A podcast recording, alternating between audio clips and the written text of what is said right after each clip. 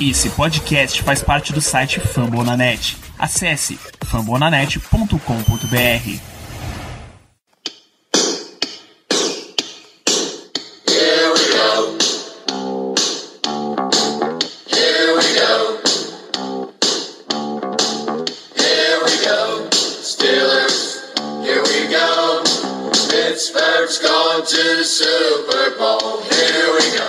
bem, pessoal, estamos começando mais um episódio do Black Yellow Brasil Podcast. Esse episódio 163, seu podcast falando sobre o Pittsburgh Steelers para todo o Brasil, direto de fomonanet.com.br, Spotify, Deezer, iTunes ou de um cartãozinho marcando vitória, porque essa é a nossa situação. Primeiro episódio pós-jogo do início da temporada 2020, finalmente chegamos a esse ponto de setembro e já começamos a temporada com uma vitória, não poderia ser melhor. Para a gente comentar esse início de temporada dos Steelers, eu tenho a presença e retorno de Ricardo Rezende. Dê boa noite para os nossos ouvintes. Olá pessoal, boa noite. Uma satisfação estar aqui de volta com todos vocês para estar gravando esse primeiro episódio de temporada regular, o pós-jogo. Sempre gostoso estar aqui compartilhando o sabor da vitória com todos vocês, amigos ouvintes. Caio Melo, temos a sua presença novamente. Boa noite, boa noite pessoal.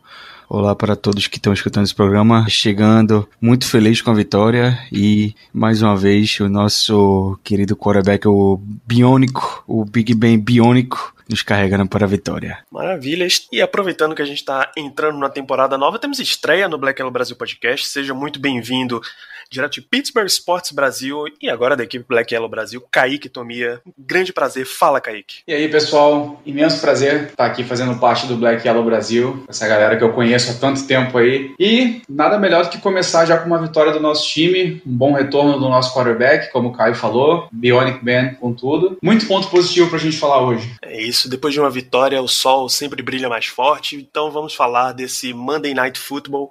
New York Giants 16, Pittsburgh Steelers 26. Começar como é desse programa pós-jogo, com destaques. Eu vou já começar com você, Kaique. Um destaque positivo para esse jogo, já que a gente ganhou, tem que falar coisas positivas pro nosso ouvinte. Olha, para mim, o destaque positivo ontem, Ben Snell Jr., uma ótima, uma ótima performance dele, me surpreendeu bastante.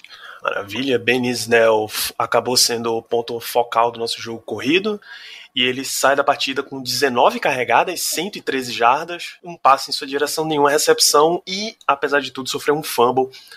Snell, até a gente pode interromper aqui a sequência de destaque já nesse começo, porque Snell é um dos tópicos da partida, né? James Conner saiu machucado logo no começo, depois de seis carregadas para nove jardas só, e Snell dominou o setor de corridas dos Steelers os outros running backs. Jenny Simmons teve uma corrida, uma jogada terrestre com Chase Claypool e só o resto é tudo Ben Snell. Como é que vocês viram essa volta? O que é que te dá de cheiro de Ben Snell nesse jogo, Caio? Olha, é, Ben Snell foi um cara que se preparou muito na off-season, né? A gente leu muitos reportes sobre isso, sobre ele ter sido um cara que perdeu peso, que é, ajustou melhor seu corpo para a NFL. É um cara que se preparou muito. Ele mesmo é, disse muito isso, o quanto que ele se preparou. E na entrevista pós-jogo ele até disse que ele não esperava, obviamente, ter tantos snaps, que realmente meio que caiu no colo dele esses, esses snaps ofensivos, né? Por causa da lesão do Conner. E assim, ele estava pronto e deixou claramente que estava pronto mesmo, né? Ele performou em altíssimo nível, inclusive correndo muito melhor do que o Conner vinha correndo. Não sei se isso foi reflexo do fato do Ben ter entrado no jogo e aí acabou abrindo mais espaço é, é, ali no box, né, para o jogo corrido, é, ou realmente se a questão do estilo de jogo de, do, do, de, do Ben Snell encaixar melhor contra o Giants, eu realmente não sei dizer o motivo, mas o Ben Snell entrou muito bem no jogo, correu melhor que o Conner e se colocou numa posição aí de criar uma sombra pro Conner, né? Porque qualquer errinho do Conner pode ser, pode indicar aí que o Snell é, pode se tornar o titular do, da equipe. É isso, Ricardo? Você tem, você tem essa impressão também? O Pinsdale de fato fez um jogo muito, muito bom. Qual é a, a, situação? Puxa até a pergunta do nosso ouvinte Jesse Araújo. Você acha que ele mantém a boa fase ou se é muito rápido para Conner retomar o posto de running back 1? Uma coisa que eu aprendi acompanhando principalmente o Steelers nos últimos anos é você tem que manter a hot hand. A hot hand você tem que manter o cara que tá com a mão quente, o cara que tá vindo com uma sequência muito boa. E o Snell já começou a temporada daquele jeito. É, teve duas corridas de mais de 20 jardas, foi o único running back da primeira primeira semana a ter essa marca. É, conseguiu suas 113 jardas, quebrou tecos, correu entre os tecos, correu por fora da OL, criou jardas após o contato, foram 61. Então, uma coisa que você sempre, sempre tem que manter é deixar o cara que tá com, com essa mão quente seguir no, seguir no ritmo. Então, o Tony já é um cara que sempre, sempre gostou do, do Snell. A gente tava até brincando, comentando hoje na hora do almoço lá no nosso QG, como ele tava, como o Tony no, jogo contra a Arizona na temporada passada tava entusiasmado com o Snell, é, falando, teve aquela declaração de que tava no hotel assistindo o jogo do Ben Snell no college e que desde aquele momento já queria escolher o Snell no draft. E até hoje, na, na coletiva, o Tony tava quase que seco para falar do Snell como um, um, dos principais jogadores do ataque. Obviamente tem muito o que, o que caminhar ainda, o que buscar, mas é bem, é bem promissor esse, esse início do Snell. Então, por mais que o Conner esteja saudável, eu acredito que deva se ter um equilíbrio ainda maior de snaps do que poderia ter planejado no, no primeiro momento. O Snell é um, é um cara muito, muito importante ao longo dessa temporada. Isso já a gente já emenda, Ricardo, para saber se tem notícias sobre o que é a lesão de Conner, se tem o tempo que ele pode ficar fora.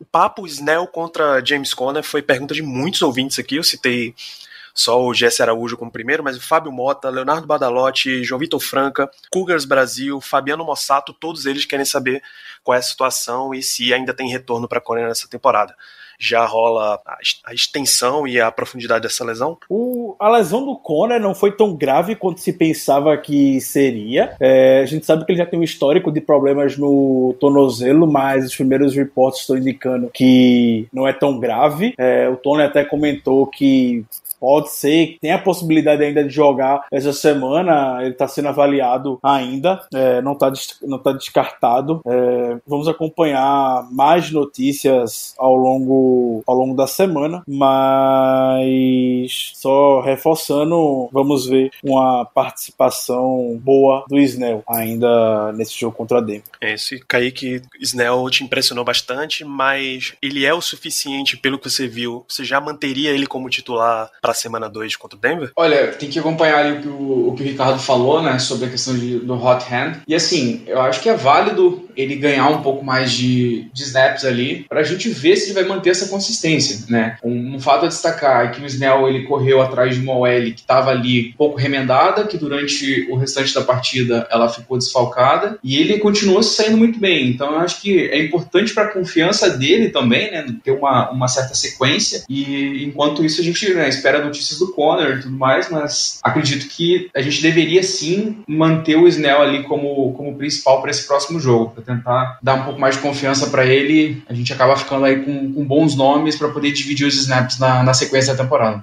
Maravilha. Voltando para destaques positivos, então, Caio Melo, o que é que você traz para gente nesse jogo?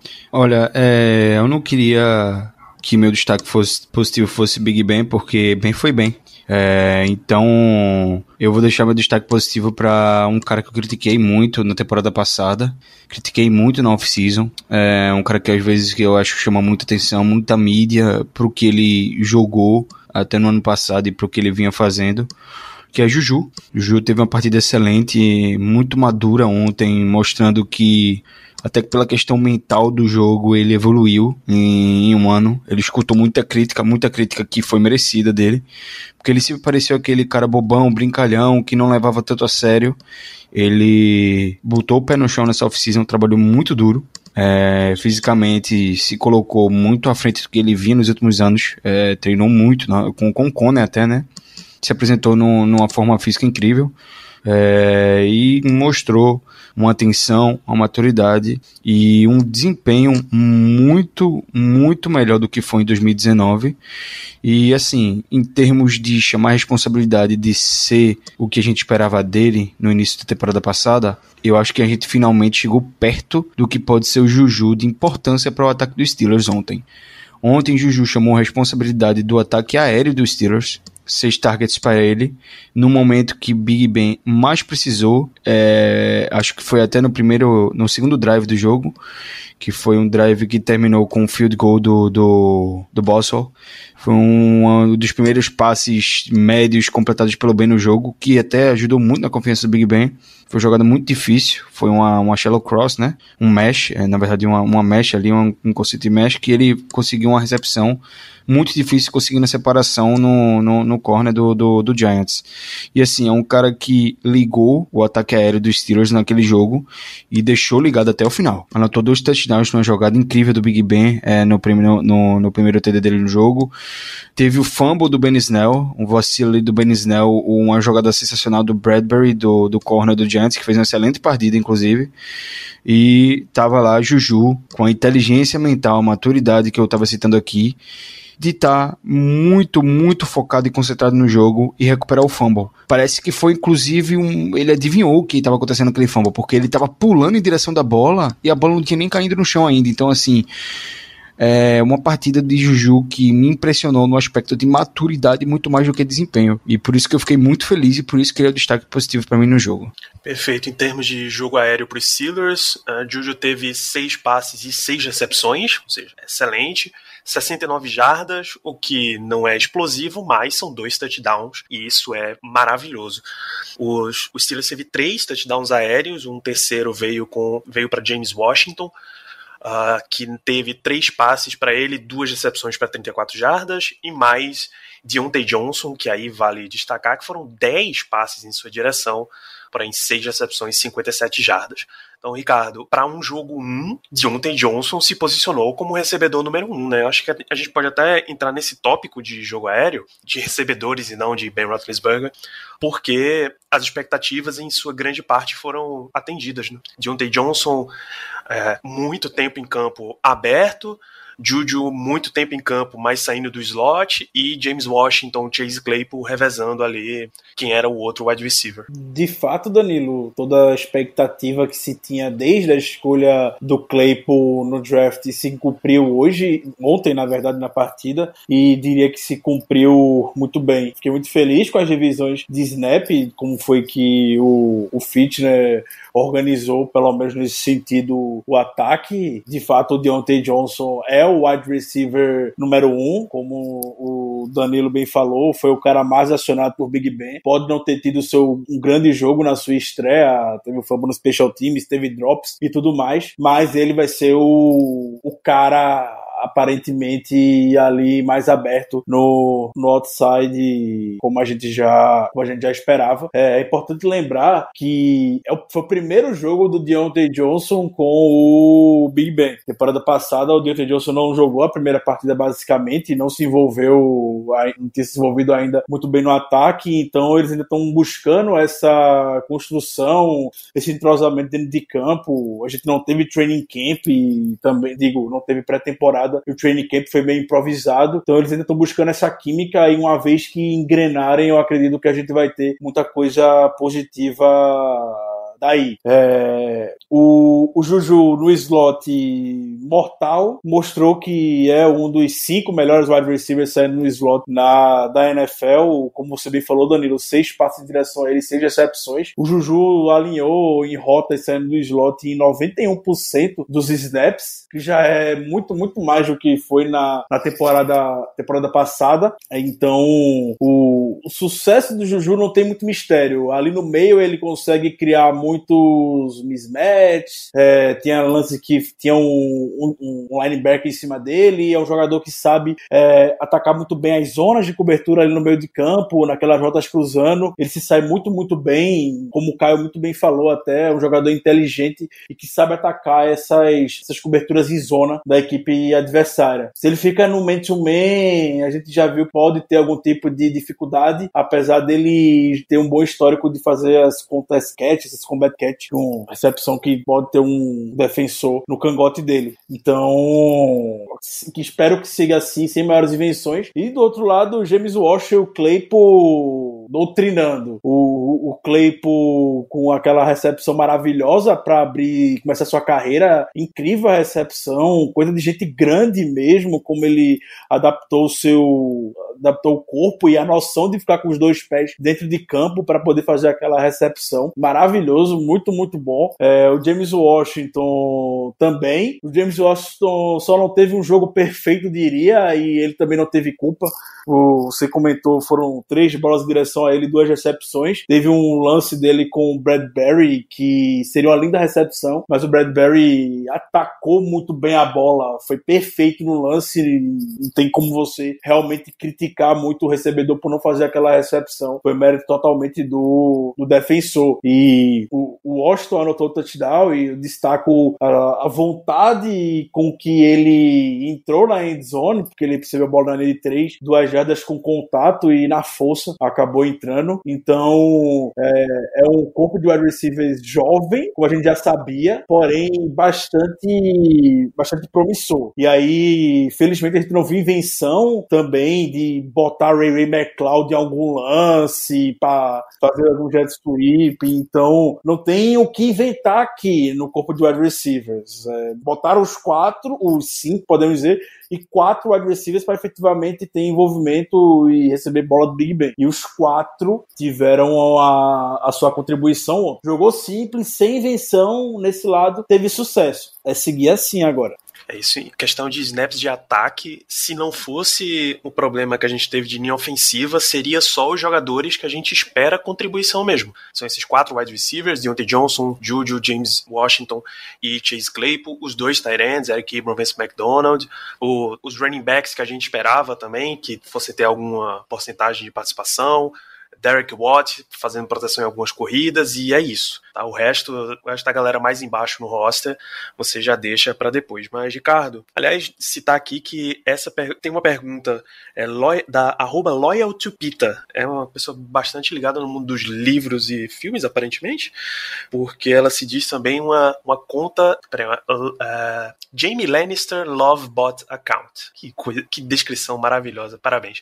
Só pergunta se Chase Claypool tem a chance de ser um, brigar para ser um wide receiver 1. Ele vai ter uma briga bem difícil, né, Kaique? Com certeza, né? ainda mais chegando agora, a gente sabe do talento dele. É, foi muito comentado durante a preparação, né? Que tava todo mundo ansioso para ver o Claypool, mas Juju, como o Caio destacou muito bem, fez uma grande partida, uma partida segura, como a gente espera dele, muito madura, né? Parece que tá deixando um pouco para trás aquelas brincadeiras todas e tudo mais. É, Deontay Johnson também correspondeu, se recuperou extremamente bem né, da falha ali no começo do jogo, uma coisa que a gente sabe que pode marcar o cara pela partida e pode acabar comprometendo um pouco. Se recuperou, apesar de um drop ou outro, mas ali no começo foi muito bem, boas recepções. E, bom, o futuro pra gente nessa posição tá, tá bonito. Dá pra, dá pra ficar bem animado e o Claypool, o Claypool vai ter que brigar bastante para conseguir essa, essa posição aí.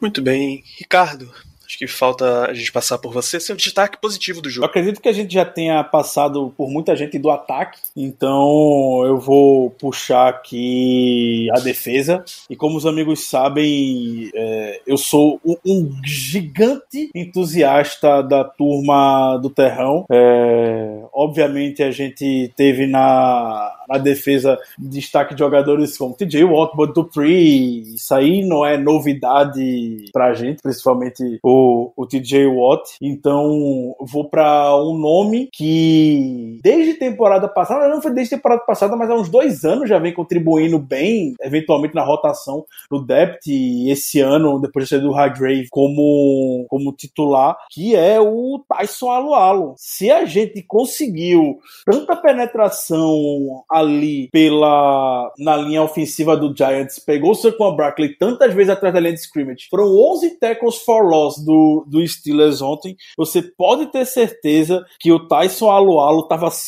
estava, estava muito envolvido nisso daí. Sei que a gente tem dois jogadores na DL espetaculares no Hayward e no Tweet. Tem o outside linebacker, que é um dos melhores jogadores da NFL no TJ Watt. Tem o do Bud Dupree, que é um dos melhores jogadores da posição, vem, desde a temporada passada vem se firmando. Tem BC Williams e Devin Bush ali atrás nos linebackers. Mas o Alualo não faz meio que aquele papel trabalho sujo, entre aspas. No, nem sempre é visto, mas ele tá ali dando as melhores, dando a melhor condição para que esses demais jogadores possam fazer as jogadas. E até o, o Alu Alu conseguiu deixar sua marca ontem. É, então eu queria destacar muito positivamente o Alu Alu, não esqueçam dele. E finalmente é muito bom ver, na verdade, o, o, o Alu Alu, que foi uma contratação bem underrated dos últimos anos para fazer esse depth na, na linha defensiva. E agora, esse ano, com a oportunidade de ser titular, só tem a continuar crescendo e contribuindo ainda mais. É, deixa eu até ver quanto, quanto de participação em snaps ele teve. Foram 32 snaps, 47% dos snaps de defesa, o que para um, um, jogador que se posiciona como um defensive tackle, um interior de linha defensiva, é uma cota bem, bem grande.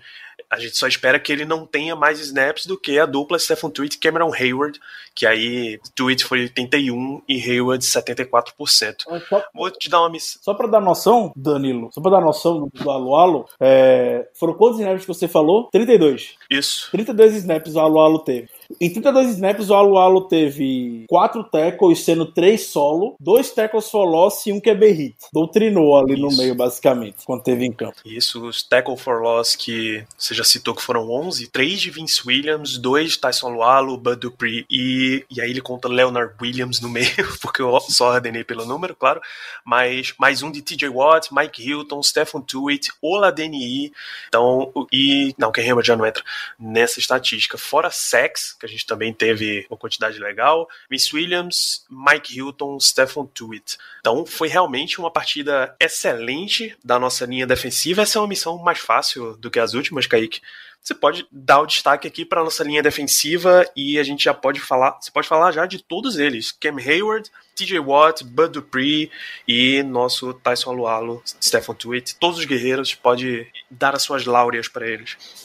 Cara, não tem muito o que falar, né? É, é, basicamente o que a gente já esperava, que, que essa defesa continuasse a ser dominante dessa forma, especialmente os nomes que você citou, Hayward, Watt. E, bom, não deixou a desejar. Hayward com uma big play, no momento crucial da partida pra gente, foi aquela interceptação na endzone ali. A gente ia, se a gente toma o TD ali, ia azedar um pouquinho, o jogo podia se complicar e o Hayward apareceu. TJ Watt também, com a pressão funcionando muito bem, né, grandes jogadas. Destaque também para o que você mencionou, o Oladeni foi um cara que apareceu bem em alguns momentos de pressão, né, além do Alo também, teve um jogo bastante, bastante bom. E não tem muito o que, que falar sobre essa defesa, né, cara? É nossa alegria poder ver essa defesa desse jeito, é, causando esse impacto com big plays o tempo todo e extremamente dominante, né? Como se falou, 11 tackles for loss e alguns até em sequência ali. O Second Barkley realmente ontem não teve chance nenhuma contra essa defesa no jogo corrido. Tivemos ali um momento ou outro ruim no jogo aéreo. Esse vai ficar para daqui a pouquinho e acho que vai ser unânime aqui quem a gente vai cornetar um pouquinho. É isso, esse desempenho, essa quantidade de tackle for loss tão grande deu até a, a incrível estatística de que Saquon Barkley correu para 6 jardas, enquanto Ben Roethlisberger correu para 9 jardas. E isso é fantástico, assim nota-se que você que o Steelers se, se preparou para pegar o que era o melhor do Giants e anular completamente e até restar só um pó disso. Porque se Saquon Barkley só gera seis jardas corridas, amigos, você já matou metade desse time do Giants, porque mais nada saiu dali. É, seis jardas para Barkley, mais 22 jardas para Daniel Jones, o que é nada, basicamente. Dion Lewis com mais uma jarda corrida. Então, esse setor do time dos Steelers funcionou muito, muito bem. Era uma das nossas preocupações antes da partida. Ricardo, pela, como pela primeira vez em um draft, desde que a gente começou o Black Yellow, a gente teve um match entre um crush seu e uma escolha do Pittsburgh Steelers. Tenha o prazer de falar sobre Alex Highsmith nesse jogo. Ai, meu Deus, é muita emoção. Tantos anos dos amigos aqui acompanhando o, o sofrimento para a gente poder selecionar algum jogador querido para cair para a gente finalmente agora podemos ver a estreia dele dele em campo um Teve, foram 10 snaps defensivos para ele, grande envolvimento no special team como já era esperado, ele entrou um pouco mais no final do jogo, meu quando já estava decidido. E quando um, um jogador, feito o Raiz Smith, um rookie, estreia, o que sempre eu gosto de ver é como ele se porta e principalmente como é que ele usou a técnica que veio do college com ele para no nível de NFL, se foi aprimorado, aprimorado, acompanha esse desenvolvimento mesmo. E no Highsmith já era um dos principais pontos dele na época do college football, é com um jogador muito técnico. Ao, ao, contrário, por exemplo, de um Jarvis Jones da vida que quebrou recordes de sacks na SEC lá com lá com Georgias, mas muitos dos sacks dele não tinha nenhuma técnica envolvida era o sorte, o, o, momento de jogo mesmo, o Javi Jones conseguia fechar no sec. O Alex Highsmith sempre foi muito, muito técnico. E ontem ele teve um lance em cima do Andrew Thomas, e o Andrew Thomas teve um bom jogo é, em cima, em alguns momentos, com marcando o TJ Watt. E o Highsmith em cima do Andrew Thomas conseguiu, com técnica, é, se desvencilhar da marcação e fez uma, uma, uma, bela perseguição atrás do, do Daniel Jones, quase conseguiu o sec, não conseguiu o sec, porque o Daniel Jones avançou um pouquinho mais para sair com uma jarda, uma jarda positiva. É, um jogador com motor, o mesmo motor que a gente viu no college football, um jogador rápido, só um, um, um, lance curioso do High Smith, e é coisa de rookie mesmo, foi até quando tive acesso a, a aquelas câmeras mais panorâmicas do jogo para ver a parte tática, é, o, em um dos punts do Colquitt, o High Smith meio que bateu no Colquitt, o Colquitt caiu sem querer e o High Smith foi parou para levantar o Colquitt quando a bola ainda estava no ar. E o Colquitt falou, vai, vai, meio que falando, vá lá deixa eu aqui, você tem que ir pra cima daquele do, do adversário. Aí o Highsmith se ligou e foi. Depois, um lance bem curioso e é coisa de, de rookie mesmo, mas dentro do, do possível de como a gente podia ver, o Highsmith já conseguiu botar pressão em cima do Daniel Jones. Até pelo Twitter uma pessoa brincou falando que o Highsmith já tem 10 snaps mais pressões do que o Tiquilo tem na carreira toda. Que é um fato, não tem como ir contra isso. Isso. Como é bom ver o camisa 56 de volta em Pittsburgh, depois o Lamar Woodley poder estar tá trazendo alegrias aqui pra gente. É isso, cara. Finalmente a camisa 56 volta a ser bem, bem representada. Bom, destaques positivos, a gente passou por quase todos dessa partida. Os nossos wide receivers, o Benizell, a, o front seven como um todo. É, só falta um, eu imagino, que chama-se Ben Roethlisberger, e esse a gente não pode deixar de passar, porque é um tópico que sai até da esfera Steelers e passa pela liga inteira, né? Todos os olhos estavam em Big Ben, todo o país, todo o mundo queria saber como é que ele ia voltar e para a quem interessar possa, foi uma volta tranquilíssima de Ben Roethlisberger, né, Caio? Não só tranquila, como ele mostrou a diferença que é ter um quarterback experiente, maduro, que joga em altíssimo nível na NFL. É, comandando um ataque, né? O, o, o drive final do, do primeiro half foi simplesmente extraordinário. Assim, ano passado a gente não teria nenhum quarterback fazendo um drive daquele, com pouquíssimo tempo, com um péssimo controle de relógio pelo Tomlin. Big Ben simplesmente deu uma aula do que é ter um time com um quarterback de elite. Um quarterback que, que é a franquia, um quarterback que é capaz de liderar um time até um Super Bowl, como fez isso duas vezes na carreira. É, três, né? Ganhou dois, perdeu um.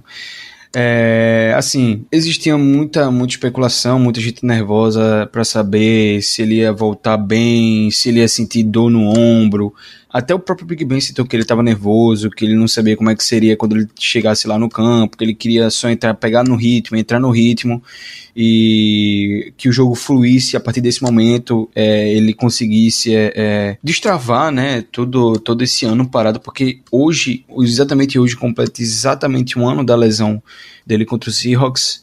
Então aí são 365 dias parados, né? Que ele estaria parado sem jogar um jogo profissional de futebol americano. E foi um retorno triunfal, uma excelente partida. É, Big Ben, como nos últimos anos havia se transformado mais num game manager do que num cara que é gunslinger, ontem ele foi isso. Ele foi muito game manager, ele soube muito controlar bem o ataque dos Steelers, ele soube comandar é, até as chamadas de jogadas dele, quando ele precisou chamar, ele foi muito bem. Nas leituras defensivas, ele foi muito bem. E o braço, meu velho, o braço de Big Ben tá como sempre esteve, com muita força, uma espiral. Até eu digo até que eu vi ele fazer lançamentos que eu nunca ouvi fazer pela força que ele tava é, impondo na bola. Eu não lembro de ver o Big Ben lançando é, lasers, como ele lançou naquele, naquela terceira, foi segunda ou terceira descida para Deontay Johnson, aquele, aquilo ali, uma bomba que ele lançou para Deontay Johnson, que só o Deontay pegaria. Foi um excelente passe. Teve outra jogada muito parecida que ele lançou para para Juju também, que foi um laser, enfim.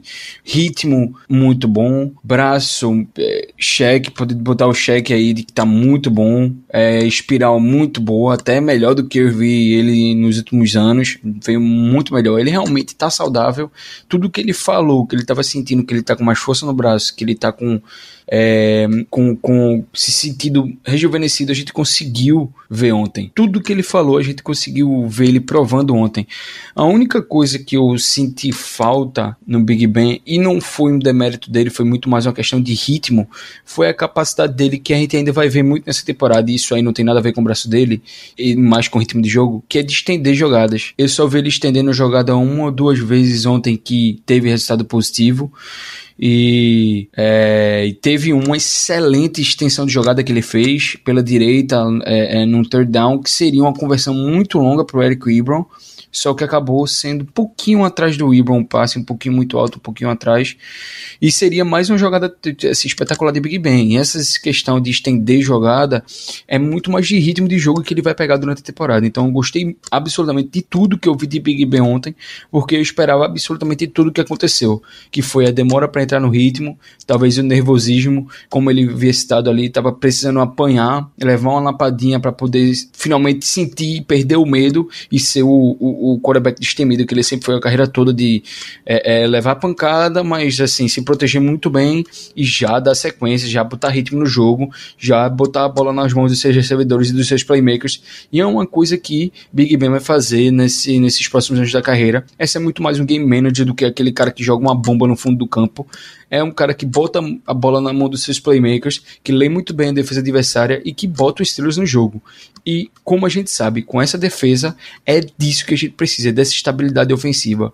Não é de um gunslinger, né? de um cara que vai tirar vai botar a defesa no campo o tempo todo. E Big Ben sabe muito bem disso. Ele sabe conduzir um ataque que tem uma defesa espetacular e muito feliz, muito feliz, muito feliz pela volta do Big Ben. É, foi uma, uma divisão muito honesta que o Steelers fez. Não foi um time que ficou nem muito atrás, nem muito à frente no placar durante a partida.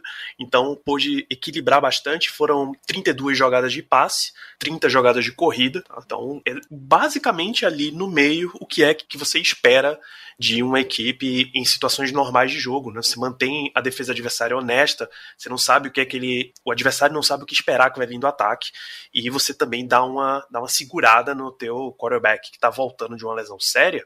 Você não deixa ele passar 50 vezes num jogo, o que já foi, já foi tema aqui, discussão nossa várias vezes.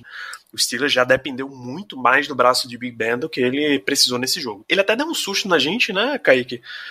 aquela proteção preta enorme que todo mundo achou e lascou, botou o Mason Rudolph pra aquecer até, mas era muito mais para manter o braço aquecido do que qualquer outra coisa. Você curtiu o retorno de Big Ben? Pô, nem fala, cara. Quando soltaram o primeiro tweet ali, na transmissão, né, a gente não ouviu nada, ninguém comentou nada, mas alguém soltou um tweet e logo cortou para ele com a proteção no braço, normal. Mas já foi ali uns cinco minutinhos de tensão que a gente, que a gente passou. Mas sobre o retorno dele, é, justamente como o Caio mencionou, aconteceu ali o esperado, né? Ele mostrou bom, bo coisas boas, né? Bons lançamentos, fez boas jogadas, ele mostrou um pouquinho ali o nervosismo, é, o mais do mesmo, que é o velho Big Ben segurando a bola até não dar mais, em algumas situações ali a gente fica vendo e fica, joga meu filho, mas não tem jeito, ele vai segurar, ele vai tomar o saco, mas foi um bom retorno, é, é muito bom poder ver que ele tá saudável, né, é, a gente até no começo do jogo, acho que deu para perceber que ele parecia hesitante em lançar a bola ali, no, a gente correu algumas vezes, até demais, mas é incrível poder ver ele retornando, né, saudável e fazendo a diferença, equilibrando o jogo pra gente, né, porque uma defesa como a que a gente tem, se a gente tiver um ataque balanceado, como o Caio mencionou, a gente tem muita condição de ir longe na temporada, então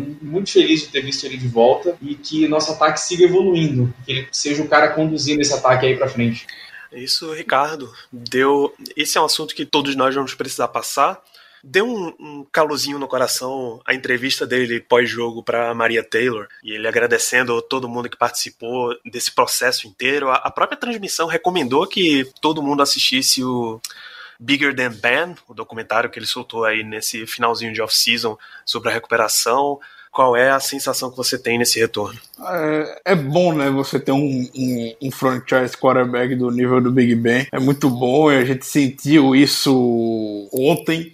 Apesar de ter alguns momentos onde ele ainda estava buscando um ritmo de jogo, a gente sabia que uma hora isso eventualmente iria acontecer, o jogo ia entrar e uma vez que, a, que o jogo entrasse, a gente teria possivelmente sucesso na partida. Foi exatamente isso que aconteceu. Uh, ao longo da semana passada, ele já tinha comentado que estava se tremendo, estava é, ansioso para esse jogo. Afinal, é quase um ano longe dos gramados depois de uma cirurgia grave no cotovelo que poderia ter encerrado a carreira dele. Então, ter a volta do Big Ben jogado bem do jeito que jogou e principalmente depois do jogo ele falar que tá sentindo o cotovelo bem, então todo o processo já podemos dizer já foi mais do que do que concluído.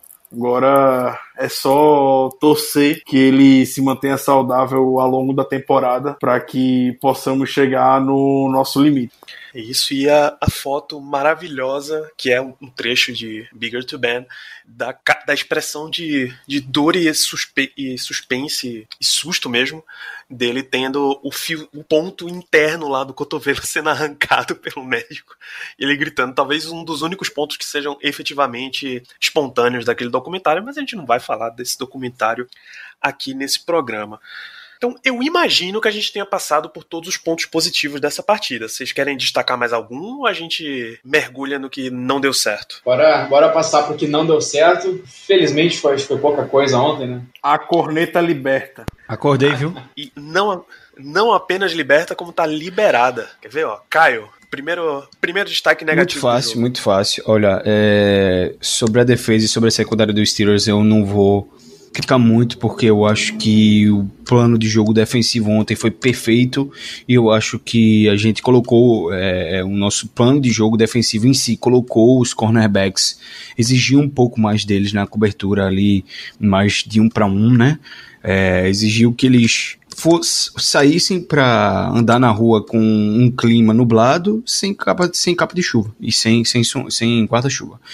Então, assim, era um jogo difícil para os corners, a gente sabia disso, e sabia também que toda a proteção do jogo iria contra é, o Saquon Barkley, que é um baita de running back, é o cara do, do Giants, a gente sabia disso. Então, a defesa estava realmente muito focado, o plano defensivo estava muito focado em parar o Saquon Barkley.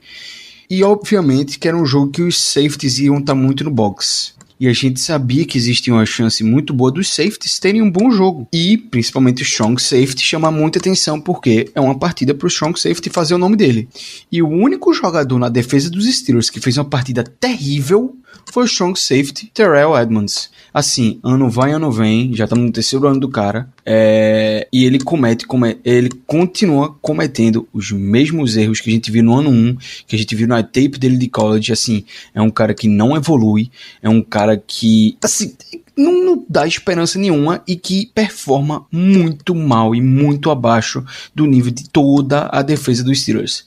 É assim, a gente tem uma defesa que todo mundo atua de nota 7 para cima, ele atua entre 4 e 5 todo jogo. Chega a ser frustrante e dá muita raiva, porque a gente já passou muita raiva com muito jogador ruim, mas quando você só tem um ruim, você canaliza toda a sua raiva nesse cara e você acaba às vezes marcando ele por coisa desnecessária. Mas, velho, ele erra muito.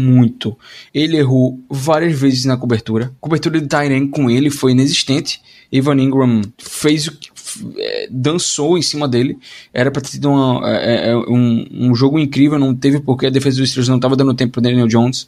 Ele foi muito mal em várias jogadas. Teve um lance aí que teve uma é uma é, interferência ofensiva que realmente foi do Evan Ingram, mas assim, Edmund sempre um passo atrasado nas jogadas, né? sempre um passo atrasado, teve um first down numa jogada que era muito fácil pela esquerda, numa terceira descida para cinco jardas, que o Edmund simplesmente esqueceu de acompanhar o Toy Lolo, o Tyrant do Giants, ele simplesmente esqueceu qual era o, o, o papel dele na jogada, o assignment, né, o papel. Era só fazer uma marcação de homem, porque o Saquon estava marcado, e ele simplesmente não faz a marcação que ele tem que fazer.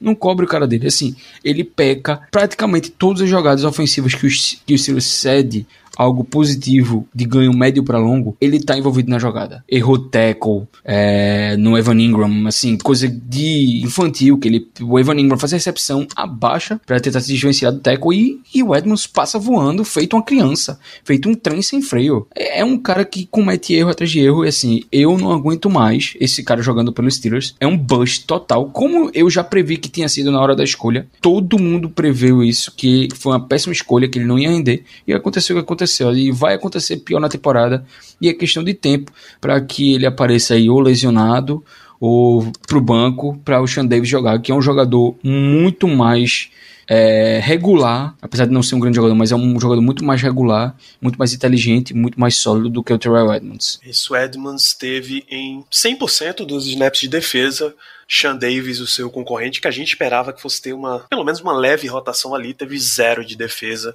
e sete snaps nos special teams. Uh, tem, essa é até uma pergunta de quatro dos nossos ouvintes, Ricardo. O Fabiano Mossato, Jay Brickashaw Dantas, o Gustavo Cosman e o Vitor Dolly, todos eles perguntam sobre a situação de Edmonds e alguns até se não tem a possibilidade do Steelers ir atrás de um outro safety como um, um Eric Reed ou algum free agent que esteja disponível como é a tua avaliação desse jogador, até de, de secundária como um todo? É, é, é, de fato o destaque negativo que eu falaria também. O Edmonds é o cara que futuramente em um grande jogo talvez possa nos prejudicar, porque ele é claramente a um nível abaixo dos demais jogadores que, que a gente tem. E o que me preocupa mais é que ele não mostra sinais de evolução. Já é o terceiro ano dele e são os mesmos erros que ele tem na primeira temporada. Recepções cedidas nas costas dele, perdido em cobertura é, tackles perdidos, então não tem o, o que fazer sim, com Edmonds para você salvar ele do que o, o Steelers já tenha feito. Um, um, cara que não consegue se desempenhar em uma defesa completamente funcional, onde cada um já tem o seu papel bem definido e consegue se desempenhar bem, e a gente vê o Edmonds constantemente é, nivelado por baixo dentro da unidade, de fato fica muito difícil a gente dar melhores condições ou fazer alguma coisa para poder salvar ele. Chegando na terceira temporada, jogador de secundária, tendo o mesmo número de interceptações que o irmão que é o running back, aquele lance bizarro contra o Reigns na temporada passada, e agora que o Cam Hayward também. Tem o mesmo número de interceptações que o Edmonds até então na carreira. Por mais que ele seja um jogador que atua mais no, no box, de fato, o, o, um strong safety, é, você espera que ele eventualmente faça jogada. E ele segue não fazendo, e a primeira impressão foi, foi super negativa por parte do jogador. Sobre a secundária como ah, sobre um nome que possa ser titular o, o, Steelers negligenciou a posição no mercado ao longo de toda a free agents, foi contratar o Curtis Riley mais no final e é para ser um backup do, do Fitzpatrick. É, no draft foi atrás do Antoine Brooks, já no terceiro dia o Brooks não teve nem capacidade de ficar no roster final, foi pro estar no practice squad e aí trouxe o Sean Davis de volta e sinceramente por que não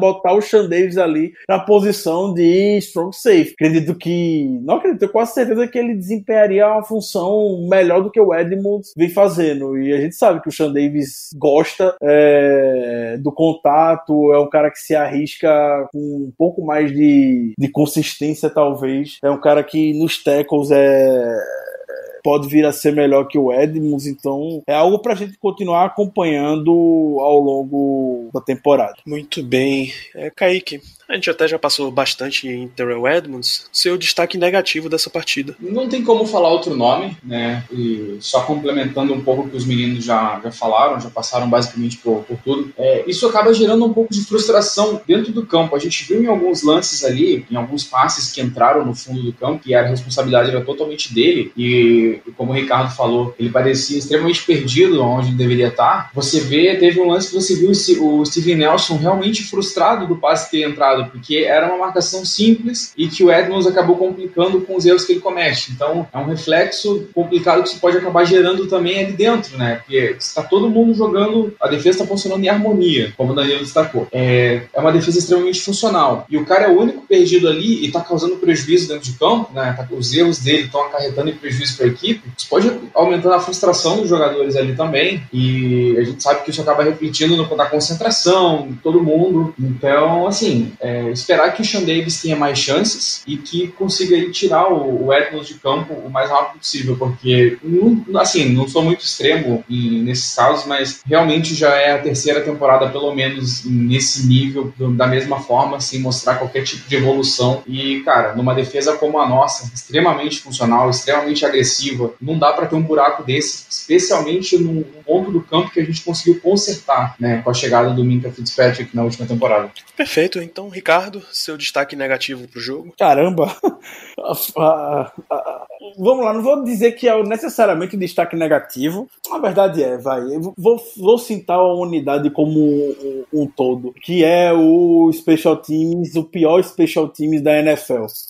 Que unidade terrível. Continua ruim, como já é durante toda a vida que o Dennis Smith tá mascando aquele chiclete na sideline. É, cedeu retornos consideráveis pro Jabril Peppers, foi o Deontay Johnson soltando a, soltando a bola e deixando o Giants na beira da endzone e a defesa segurou para não ter o para não ter o touchdown. Foi o Dustin Colquitt com o primeiro punt dele como jogador dos Steelers, parecia que estava chutando sem vontade. Realmente não sei o que aconteceu, chute muito muito chute ruim, é, que exigiu, já botou o Giants também em boa posição de campo. O Boswell errou num extra point, é, apesar de que ter tido problema quase em todos os jogos jogos, mas enfim, entra na conta do, do Special Teams. É, talvez seja só um ritmo de fora de ritmo de temporada.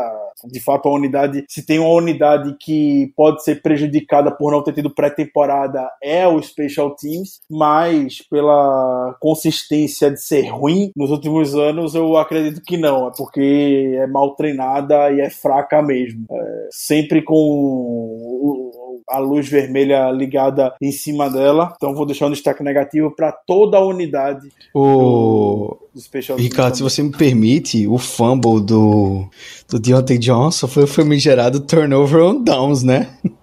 Porque o, o cara que recuperou a bola se chama Devante Downs, então realmente foi um turnover on downs, literalmente, né? Esse foi o famigerado. Brincadeira, viu, bicho? Brincadeira. A, a gritaria por volta Ryan Switzer que teve já é um, um ponto negativo grande o suficiente depois desse. Eu, eu não entendo por que não testam o Ray Ray McLeod, sério. É. Para retornar punch também, para retornar tudo. Retornar o Ray McLeod podia ter tido um retorno de kickoff se não tivesse tropeçado sensacional ontem. É, bem justo. Eu sou, eu sou a favor de ter jogador de special teams, principalmente retornador, que retorne tudo. Você não precisar usar um dos seus principais é, ativos do ataque. É por isso, é por isso que se clama pela volta de Ryan Switzer. 100% a favor.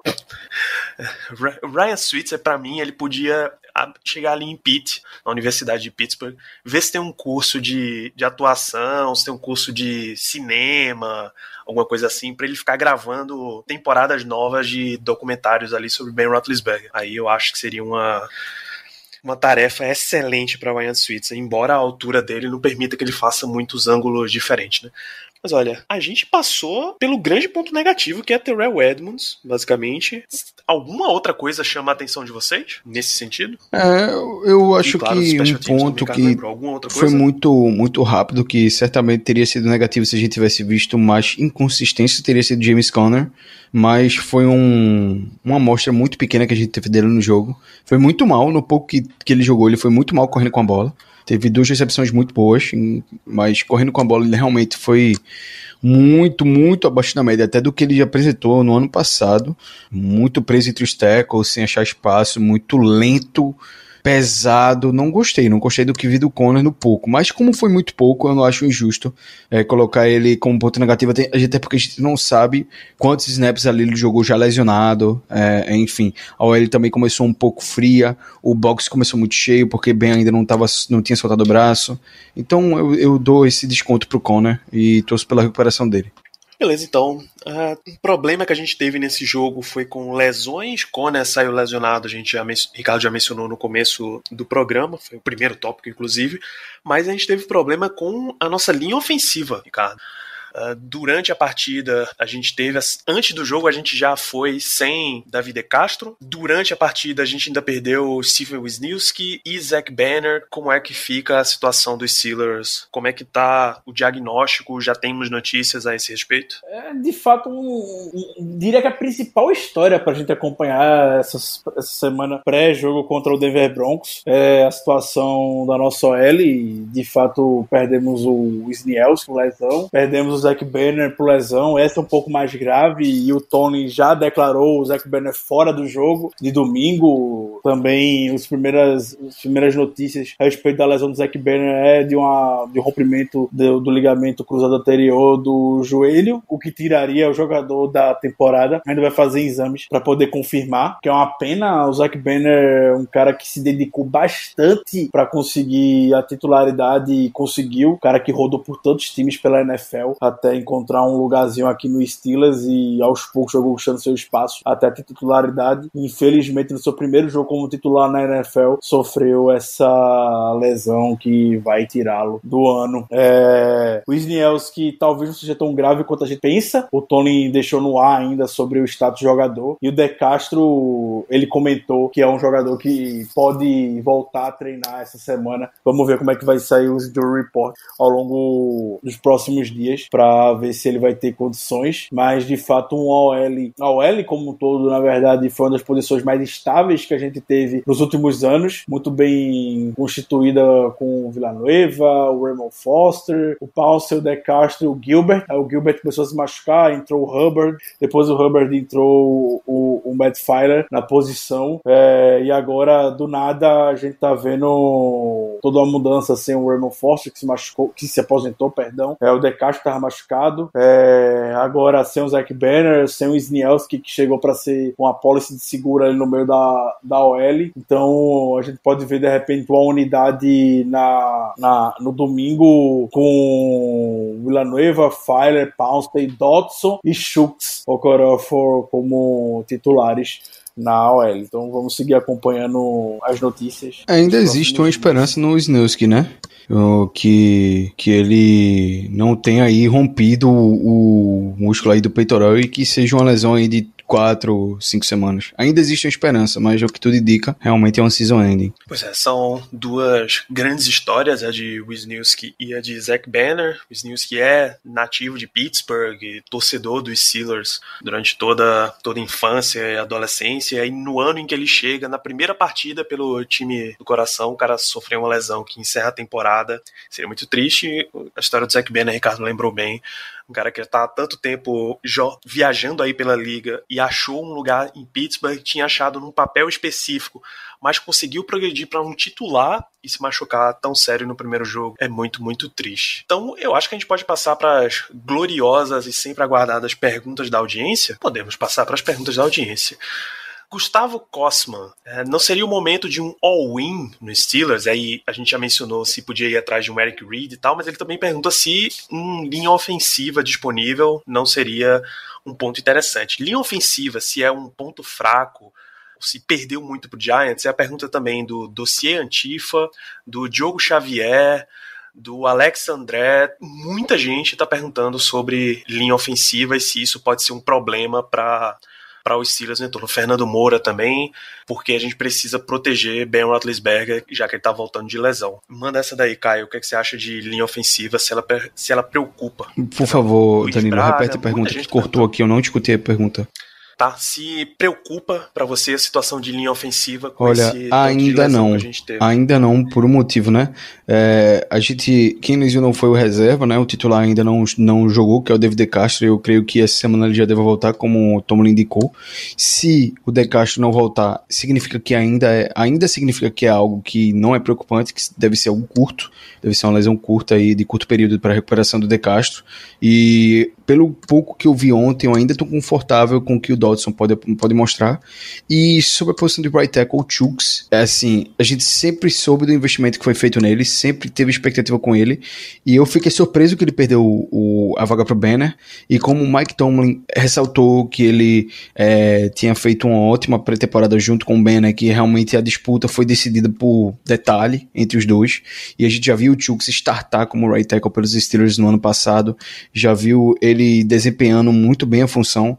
É, eu tenho confiança de que ele vai substituir tranquilamente, muito bem o, o Banner, até porque se a gente não acha o talento do Banner é, na, nos waivers é, no ano passado, a gente teria o, o como titular esse ano é, e eu estaria muito confortável com ele sendo titular. E eu acho que a gente ainda tem profundidade na, na posição é, na, nas posições de, de offensive line. O Dodson tá aí para provar isso. E creio que com a volta do De Castro, a gente vai ter o Dodson ali na, na posição de, de guard para ser reserva. Talvez trazer mais um nome para guard, mas o Hassenhauer também tá aí, que é outro nome muito interessante, que fez uma pré-temporada muito boa. E existe especulação agora que o Steelers estaria assinando com o Gerald Hawkins, não sei se se vai proceder, com certeza quando acabar esse. Quando o pessoal estiver escutando esse programa vai saber se o Steelers assinou ou não com o Hawkins é, pro, pro squad. Eu acho que realmente é, é, vai depender muito do que sair da lesão do Banner, que muito provavelmente é season ending. Então. É, o Steelers deve assinar aí com, com a ex-escolha de draft de alguns anos atrás. Beleza, Alexandre Dinés, qual é o potencial para esse ataque que ontem apresentou algumas oscilações? Já teve alguns conceitos interessantes, mas Ben ainda ficou um pouco lento para soltar a bola. Qual rodada a gente espera que o time esteja em pleno potencial. Kaique, o que, é que, você acha do nosso ataque em geral? Olha, a gente tem que levar em consideração, né, como destacado anteriormente também, é, foi, uma, foi uma, uma, fase preparatória muito diferente, né? Não tivemos a pré-temporada, o training camp não foi o que normalmente é, o mesmo tempo de preparação, a mesma intensidade. Então a gente tem que levar em, consideração tudo isso. Eu acredito que pelo menos mais umas quatro semanas até a gente, assim, acho que vai jogar, vai, vai continuar jogando bem, vai continuar numa crescente, mas eu acho que ali mais ou menos a partir da semana 4 a gente já vai ter sim, um ataque provavelmente mais afiado já, já em, no nível que a gente espera. Maravilhas. As outras perguntas, pessoal, que vocês enviaram pelo Twitter, a gente basicamente já passou por todas elas ao longo do programa. Deixa eu pular aqui para as perguntas do Instagram. É, Ricardo, uma boa para você. Rafa Milton, como é que Devin Bush pode ser tão bom, cara? Obrigado, Steelers, pela ousadia de subir 10 posições no draft ano passado para selecionar o Devin Bush. E finalmente a gente viu o Devin Bush em todos os snaps defensivos de um jogo. Graças a Deus, glória a Deus, Mike Tomlin e Kit Butler pensaram no óbvio. E como a defesa ontem se saiu não só com o Devin Bush, mas com o Vince Williams ali no meio na posição de linebacker. Era tão fácil, era tão óbvio isso, e mesmo assim insistiram em alguns momentos com o Mark Barrow na temporada passada. Então, Devin Bush, um cara ímpar que vai dar muita alegria pro torcedor do Steelers nos próximos 10, 12 anos. É, nesse estilo, inclusive, de 10, 12 anos e de perspectivas de agora, Gabriel Cerqueira pergunta se essa é a melhor defesa do ano e quantos, an quantos anos tem, tem boas perspectivas para os próximos anos também, Ricardo? Eu diria que a base dessa defesa, pelos próximos. por, essa, por longo dessa década, na verdade, vai passar por, por três jogadores até o final dela, que vai ser o Minga Fitzpatrick na posição de safe, o Devin Bush ali no meio e o TJ Watt no pass rush. É, o Can Hayward já assinou seu contrato em 2024-2025, vai estar tá já com a idade bem avançada, quase uns 35 anos, então não, realmente não dá para contar com ele até o final, final da década. Não sei que seja um Highlander por aí, que na NFL nos últimos anos estão surgindo bastante.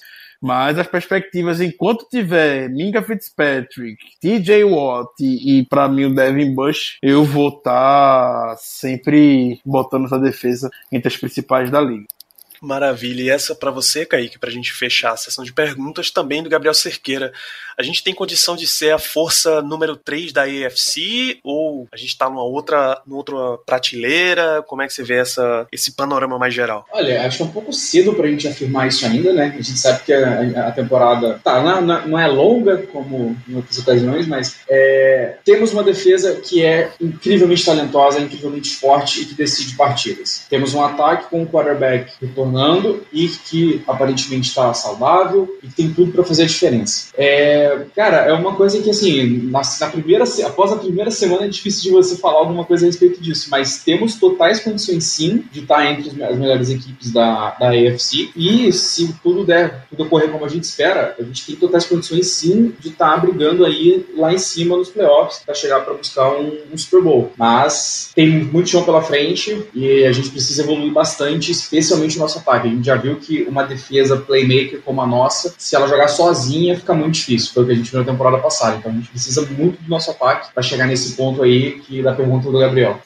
Maravilha. Considerações finais, então, meus amigos. Começa com você, inclusive, Kaique. Muito obrigado por esse, essa sua primeira participação por aqui. Vamos para muito mais programas. Ah, muito obrigado a vocês pelo, pelo convite. Fico muito feliz de estar aqui e vou me adaptando aí. Ainda, ainda estamos naquela fase de buscar mais confiança para falar um pouco mais de NFL. E, bom, no geral, uma primeira semana muito boa para a gente, proveitosa. Acho que deu para começar a temporada, né, pessoal, assim, mais leve um pouquinho, ver o time jogar bem, sem arrancar os cabelos como a gente teve os, os últimos inícios de temporada aí. Então, para mim, gostei muito do que eu vi essa semana. Estou bem feliz e que vem a próxima agora diante dos Broncos. É isso. Caio Melo, suas considerações finais, a sua despedida de mais um episódio.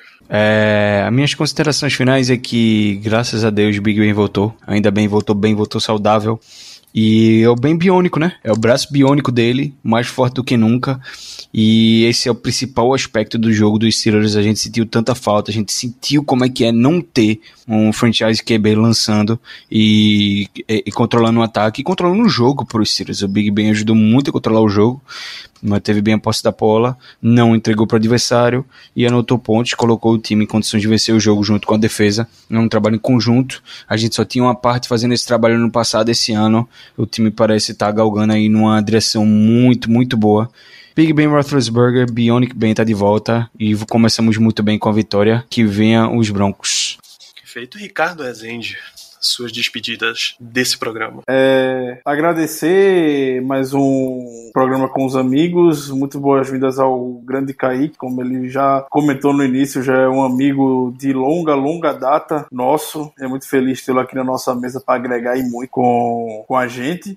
É, consideração final, é só atenção a uma grande, grande marca que o, o Big Ben vai alcançar no jogo de domingo. Big Ben tem 219 jogos na carreira com a camisa dos Steelers. Está um jogo de empatar com o Mike Webster como jogador que mais vestiu a camisa do Steelers na história. Então, domingo ele, ele empata essa marca e por tudo que é mais sagrado nesse mundo, vai sair bem da semana 2 e vai quebrar esse recorde contra o Houston, Texas, na semana 3, é, como jogador que mais vestiu a camisa do, do Steelers na história. E sempre lembrar também que Mike Tomlin é o senhor Monday Night Football. Incrível como o Tomlin gosta de jogar na segunda-feira. São 19 jogos e 17 vitórias, apenas duas derrotas já são 10 10 vitórias consecutivas no Monday Night Football. Impressionante como Mike Tomlin gosta desse momento. Então, é isso por hoje. Muito obrigado, pessoal. Perfeito. Os nossos recados finais aqui para encerrar. Segue lá o Black Yellow Brasil no Twitter, BlackYellowBR. Vocês viram uma excelente cobertura durante o jogo. To toda a montanha russa de emoções que a gente, como torcedor, passa pela partida. Você pode ver lá. Segue também no Instagram, belíssimo trabalho da nossa amiga Melina, cobrindo os Steelers por lá. Siga no Telegram, assina o canal lá, t.me é tudo arroba BlackYellowBR, tá? Twitter, Instagram e o Telegram. Mas lá tem pequenas pílulas de informação sobre os Steelers que já não estão mais tão pequenas assim. O glorioso projeto No Terrão está a toda atividade por lá e tem essa cobertura jornalística sobre a nossa equipe saindo no Telegram. E não deixe também de compartilhar esse programa com, com seus amigos. Aproveita que a temporada está começando. Aproveita que é um jogo, um programa pós-vitória, para dar aquela empolgada nos seus amigos torcedores do Steelers. Eu tenho certeza que você conhece uma galera que ainda não ouve a gente. E segue lá no Spotify, assina lá no iTunes, cinco estrelas, recomendação, porque tudo isso sobe a gente nos rankings, tá?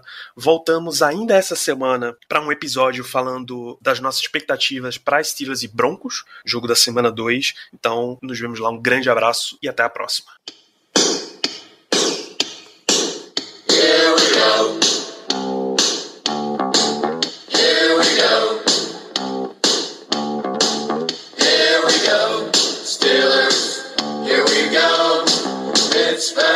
Dodgers Super Bowl.